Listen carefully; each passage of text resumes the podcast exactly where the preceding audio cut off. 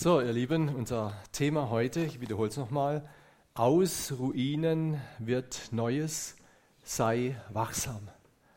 Ich möchte uns in drei Punkten mit hineinnehmen in dieses Wort. Das erste, der geistlich Wachende hat ein Ziel. Zweitens, der geistlich Wachende durchschaut die Situation. Und drittens, der geistlich Wachende erlebt Siege. Noch ein Vorwort.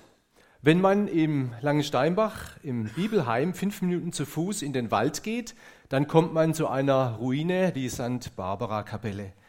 Diese Kapelle wurde 1330 von Mönchen des Klosters Herrenalb erbaut. Sie war mal bewohnt, wurde dann zerstört und vor Jahren wurde der Turm saniert.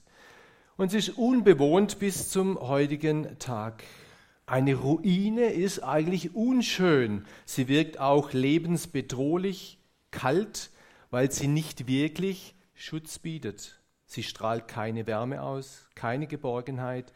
Sie ist Ausdruck von Zerstörung und Zerfall in vergangenen Zeiten.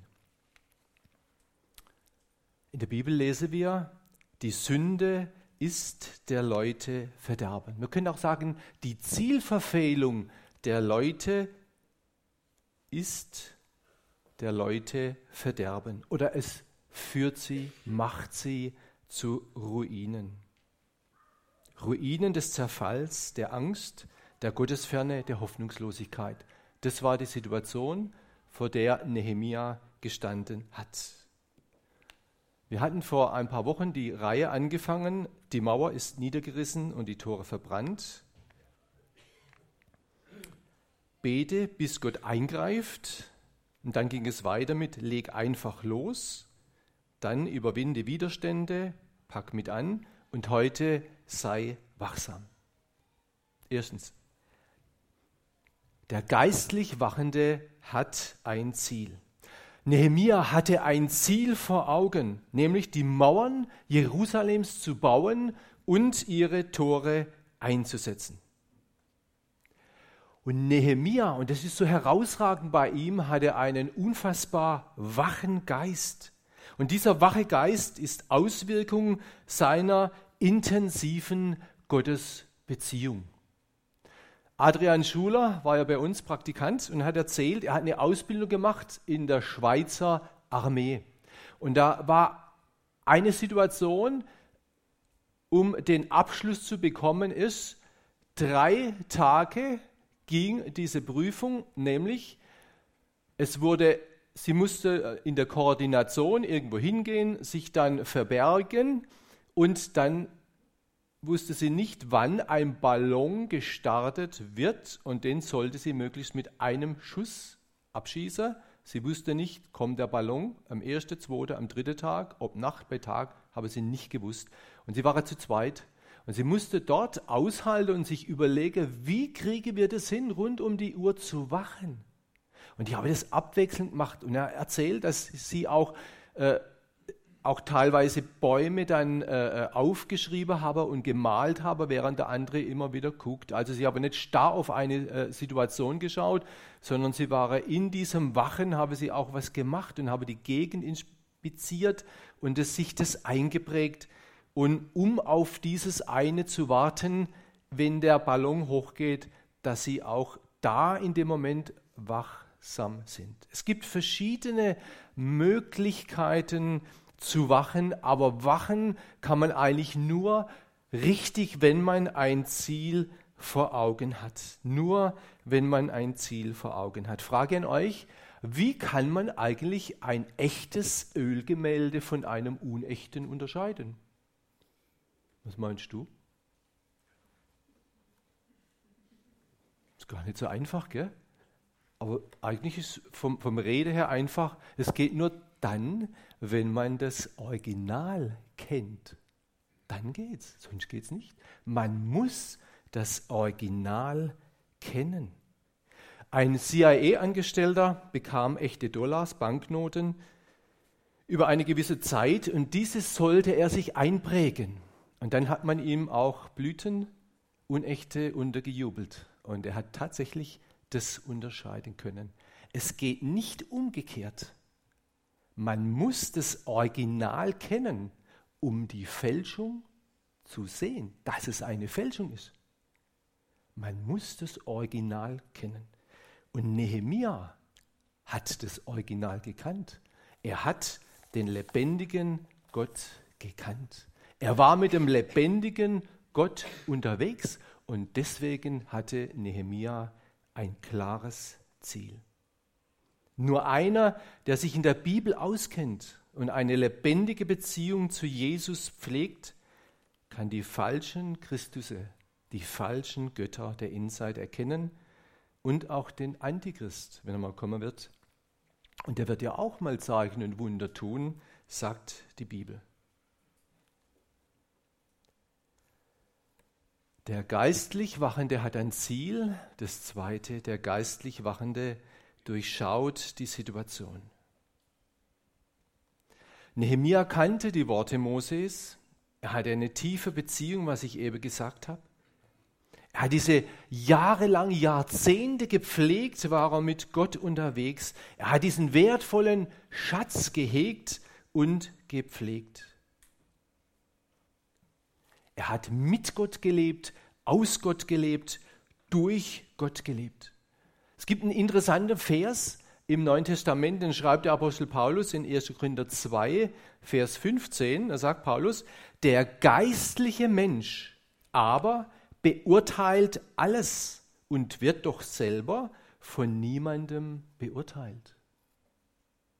Und der Hebräerschreiber sagt, Hebräer 5, 14, die feste Speise aber ist für die Gereiften. Die feste Speise, geistliche Speise ist damit gemeint. Für die Gereiften, deren Sinn durch Übung geschult sind zur Unterscheidung des Guten und des Bösen. Es geht um Schulung im Wort Gottes, Schulung in der Gemeinschaft, Schulung durch den Heiligen Geist im Alltag. Kapitel 7, Vers 1. Und als Sanballat, Tobia und Geshem, der Araber und unsere anderen Feinde erfuhren, dass ich die Mauer gebaut hätte und keine Lücke mehr darin wäre, wiewohl ich die Türen zu der Zeit noch nicht in die Tore gehängt hatte, sandte Sanballat und Geshem zu mir und ließ mir sagen, komm und lass uns zusammenkommen in Kephim. Sie gedachten mir aber Böses anzutun. Woher wusste er das? Woher wusste Nehemia, was die im Schild führen?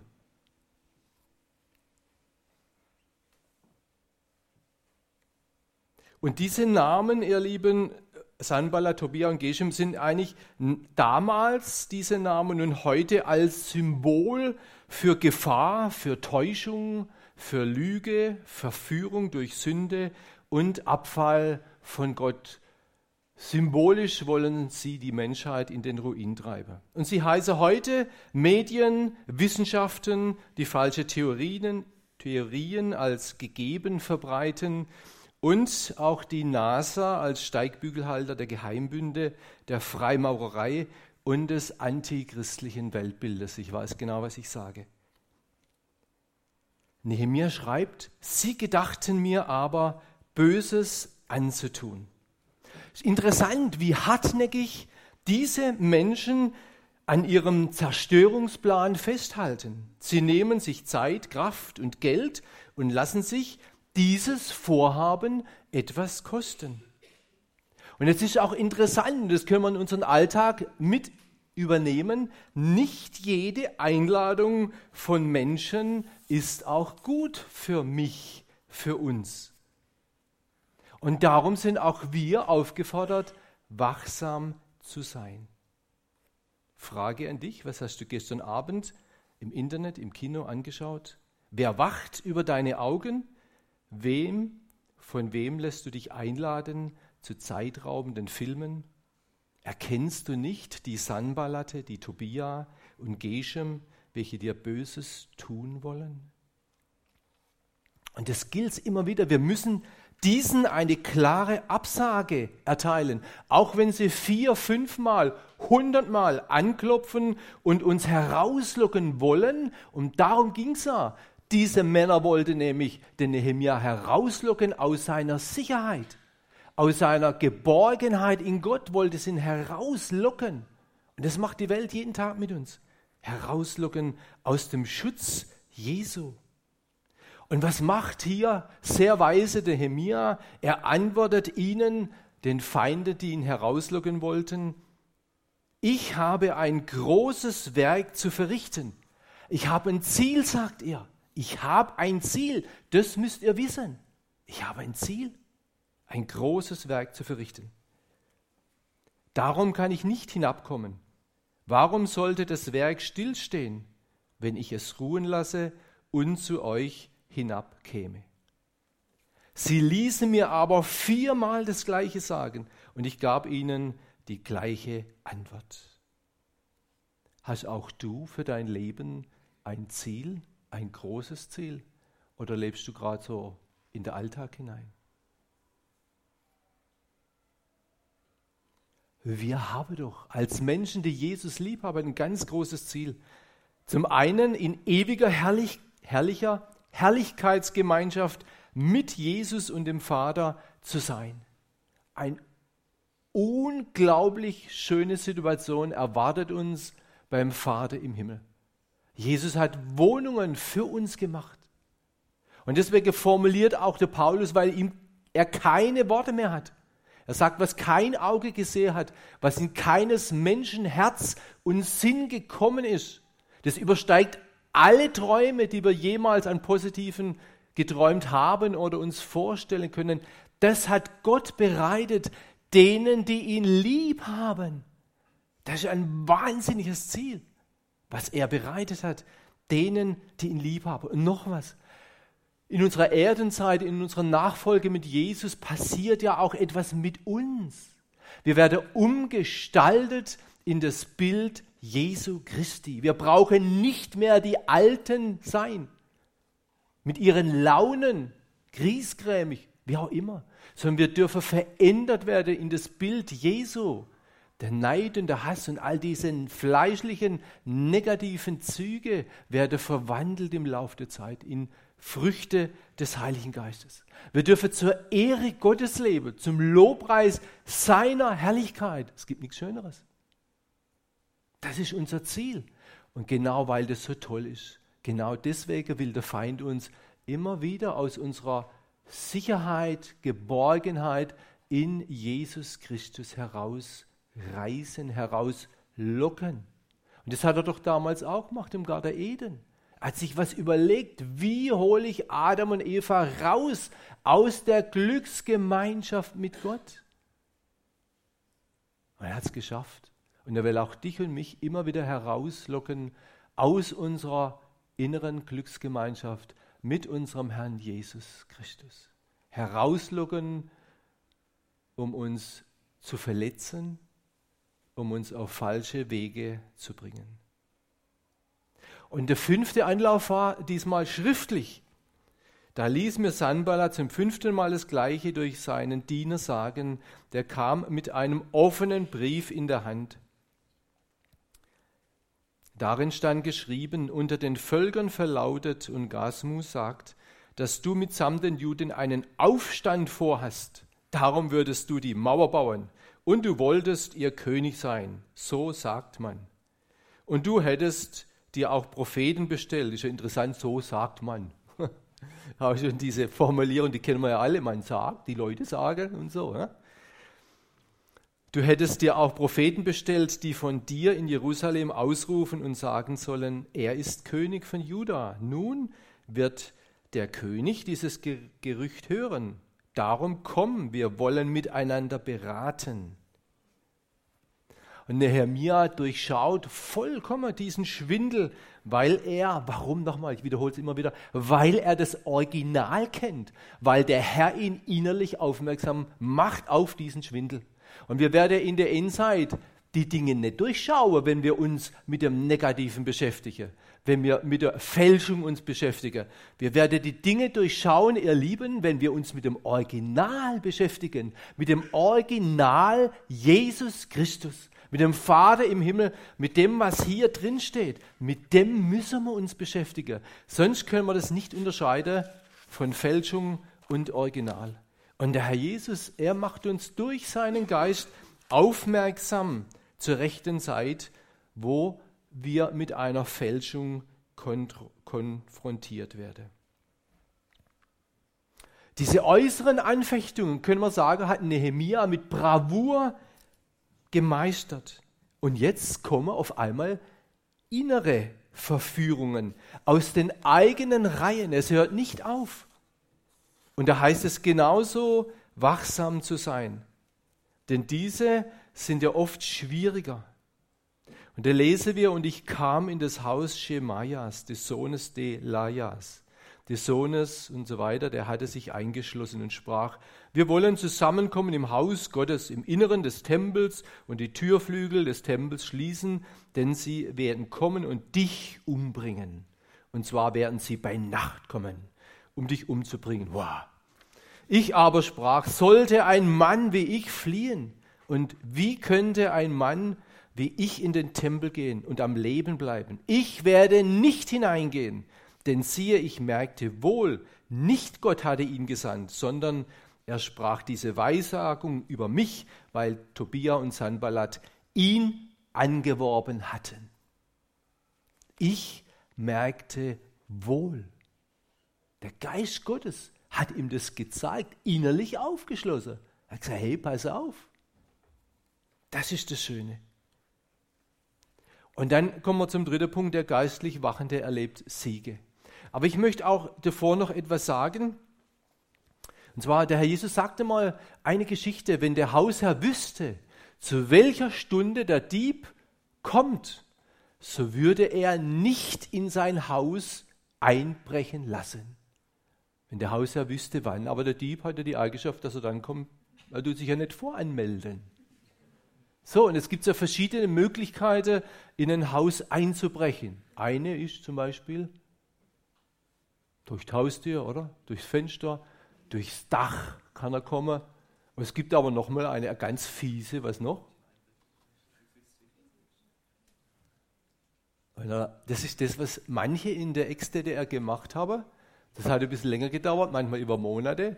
Die haben nämlich die Mauer durchgraben und das schreibt tatsächlich ein Übersetzer, wenn der Hausherr wüsste, zu welcher Stunde der Dieb kommen würde, würde er nicht sein Haus durchgraben lassen. Und das ist die fieseste Methode, weil es nämlich lautlos zugeht. Das hörst du gar nicht, wenn da einer da unten rum macht. Das hört man nicht. Ja, und was bedeutet das jetzt geistlich übertragen für uns? Was will denn der Dieb, holt der alte Waschkorb von der Oma? oder die Bettflasche oder der Botschamber. Was holt er denn?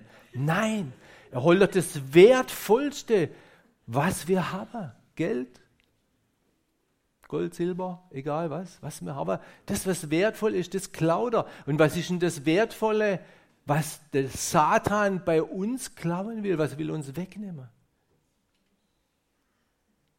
Was will er wegnehmen? Bitte? Vertrauen in Jesus die Beziehung zu Jesus, die will er uns Stück für Stück madig machen, abrücken. Und da machen wir, uns keine stille Zeit mehr, die wird immer weniger, wir lesen immer weniger, wir lesen dann nur noch Losung morgens, das Notprogramm durch den Tag durch, das schaffen wir gerade noch so. Und dann machen wir halt so ein paar Stoßgebete durch, die, durch den Tag. Und so schafft es der Feind, das abzubauen, abzubauen dass wir nicht mehr das Original lebendig in uns haben, dass wir nicht mehr gefüllt sind mit dem Wort Gottes. Immer weniger wird abgebaut. Das ist ein Trick des Feindes, müssen wir durchschauen, dass das so geht. Deswegen ist es gut, wenn wir uns füllen mit dem Wort Gottes, nicht am Sonntag nur, sondern im Alltag. Da kommt es doch drauf an. Unsere inneren Feinde, die sind auch da, Unsere Trägheit, Lauheit, also das brauchst du nicht, du hast jetzt keine Zeit und so. Und das stellt man eigentlich bewusst weg, ein bisschen später, wenn man ja abends schon weiß, dass man morgens so brutal müde ist und später rauskommt. Man stellt doch deinen Weg ein bisschen früher. Geh doch auch. Sei wachsam, du hast doch ein Ziel. Unsere inneren Feinde. Das ist die fleischliche Gesinnung. Sie streiten gegen unseren Geist und gegen den Heiligen Geist. Es ist auch unsere Launenhaftigkeit, Undankbarkeit, Neid, Eifersucht. Und wer diese Dinge, ihr Lieben, nicht immer wieder ans Kreuz Jesu bringt, der wird keinen inneren Veränderungsprozess erleben. Es ist ja interessant, dass zum Beispiel schlechte Laune, Undankbarkeit führt meistens auch zu schlechten Entscheidungen, weil sie von negativen, sündigen Motiven geprägt sind. Und deswegen ist es auch gefährlich, diese schlechten Launen auch zu entschuldigen, weil man dann nicht mehr selber an sich arbeitet und auch immer mehr beratungsresistent wird gegenüber Gottes Reden. Es ist interessant, dass damals im Garten Eden schon Gott gesagt hat, sprach kein, wenn du fromm bist, so kannst du frei den Blick erheben. Bist du aber nicht fromm, so lauert die Sünde vor der Tür. Nach dir hat sie Verlangen, du aber herrsche über sie. Und jetzt hätte kein sagen können, Herr, du hast recht, es tut mir leid, hilf mir doch, ich komme aus meinem Elend nicht raus. Nein, er hat es in sich gefressen und hat weiter gewurstelt. Nach dir hat sie Verlangen. Wie schützen wir uns vor der Sünde? Wir schützen, wie schützen wir uns vor den Feinden, die uns aus dieser Beziehung zu Jesus herausholen möchten? Wie gehen wir mit unseren Schwachstellen um? Du musst sie andauernd entschuldigen. Oder sage, Herr, ich bin wirklich ein A. Ich bringe das jetzt zu dir. Bin nicht nur ein Zimbel, bin ein Vollidiot. Ich bringe es dir hin vor dein Kreuz. Veränder mich bitte. Und das nicht immer Entschuldigungen sagt zu meinen Fehler, zu meinen Sünden. Und das ist meiner Ansicht nach auch damals schon im Alten Testament das gewesen, was Nehemia für sich verinnerlicht hatte. Er hatte diesen freien Blick zu Gott, weil er immer wieder seine Schuld vor den lebendigen Gott gebracht hat. Er hat seine Schwächen erkannt und hat seine Schwächen nicht entschuldigt. Und das schafft Vergebung, schafft einen freien Blick zu unserem Herrn. Vertuschung nicht, aber Vergebung schafft es. Und dann wird unser, das Ziel, das uns der Herr gibt, wird deutlich wieder, deutlich. Wir freuen uns. Und es ist interessant, dass Martin Luther diesen eigenartigen Ausdruck oder Satz gesagt hat, umkehren, Buße tun ist ein fröhliches Geschäft. Ah, das fällt doch so schwer. Aber er hat es gemeint, wenn wir es getan haben. Wenn wir es getan haben, dann sind wir wieder fröhlich. Dann können wir wieder den Blick auf ihn wenden. Dann werden wir innerlich wieder wach. Und das brauchen wir.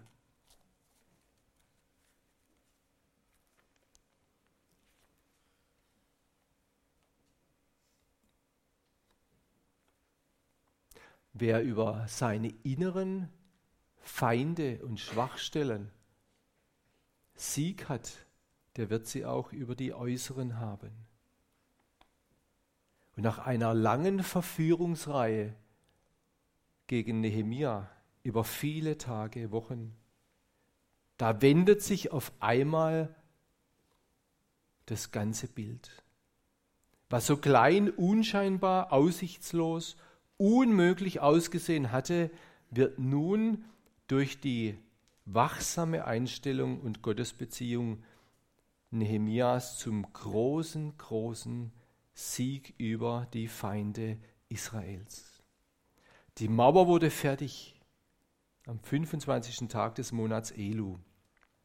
In 52 Tagen, so sagt es uns die Bibel. Und jetzt kommt eigentlich das, wenn die Prüfungen bestanden sind. Und das kann man bei ihm wirklich sagen. Also das ist so interessant, das zu lesen und auszuarbeiten. Und es geschah, Vers 16, als alle unsere Feinde dies hörten und alle Heiden rings um uns her dies sahen, da entfiel ihnen aller Mut. Hoppla, ihnen entfiel aller Mut. Denn sie erkannten, dass dieses Werk von unserem Gott getan worden war. Das ist toll. Das ist wirklich toll. Ich lese jetzt ein neutestamentliches Wort vom, im 1. Johannes, wo Apostel Johannes sagt, 5 Vers 4, denn alles, alles, was aus Gott geboren ist, überwindet die Welt und unser Glaube ist der Sieg, der die Welt überwunden hat. Alles, was aus Gott geboren ist, das heißt alles, was in uns durch den Geist Gottes gezeugt wurde, verändert wurde, ist damit gemeint. Was aus Gott geboren ist, überwindet die Welt. Unser Glaube ist der Sieg, der die Welt überwunden hat. Da war Sieg da, ein wirklich toller Sieg, den Nehemia und das ganze Volk der Israeliten erleben durften. In ihrem Gott, aus dem Hintergrund, sie haben ein Ziel und das verfolge sie permanent. Und durch diese Gottesbeziehung durchschauen wir auch die Anläufe des Feindes, will uns herauslocken aus der Sicherheit, die Jesus Christus heißt. Und es geschah, als die Mauer gebaut war, da setzte ich die Türflügel ein und die Türhüter, Sänger und Leviten wurden in den Dienst gestellt.